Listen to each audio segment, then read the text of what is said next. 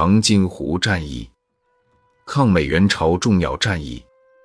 长津湖是朝鲜北部最大的湖泊，位于富占岭山脉与狼林山脉之间。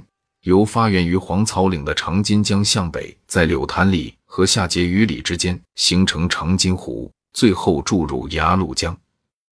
在长津湖以东约三十公里的地方，是由长津江最大支流富占江所形成的富占湖。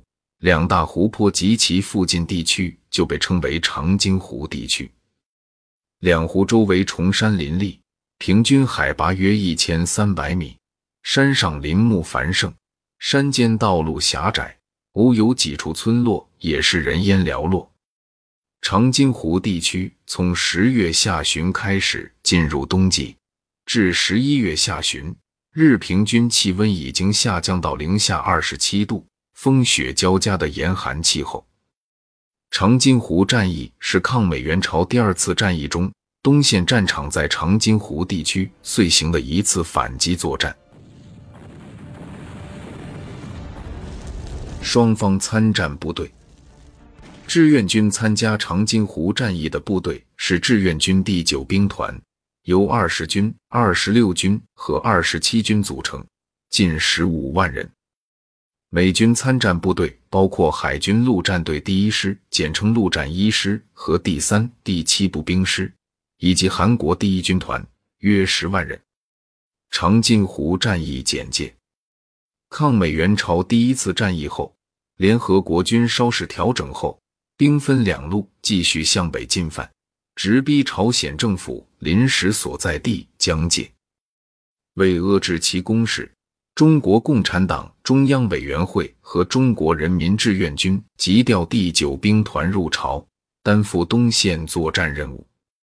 第九兵团于一九五零年十一月初入朝后。决心采取迂回切断、包围歼击的战法。为达成战役的突然性，十余万志愿军翻山越岭，隐蔽接敌。衣着单薄的志愿军昼伏夜行，严密伪装，忍受着酷寒、饥饿和疲劳，在覆盖着厚厚积雪的山脉和树林中连续行军，以惊人的毅力克服千难万险。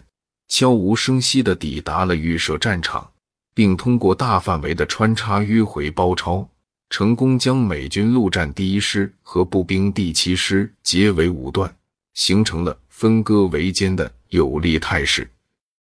一九五零年十一月二十七日至十二月二十四日，中美两支王牌军在朝鲜长津湖地区展开了一场激战。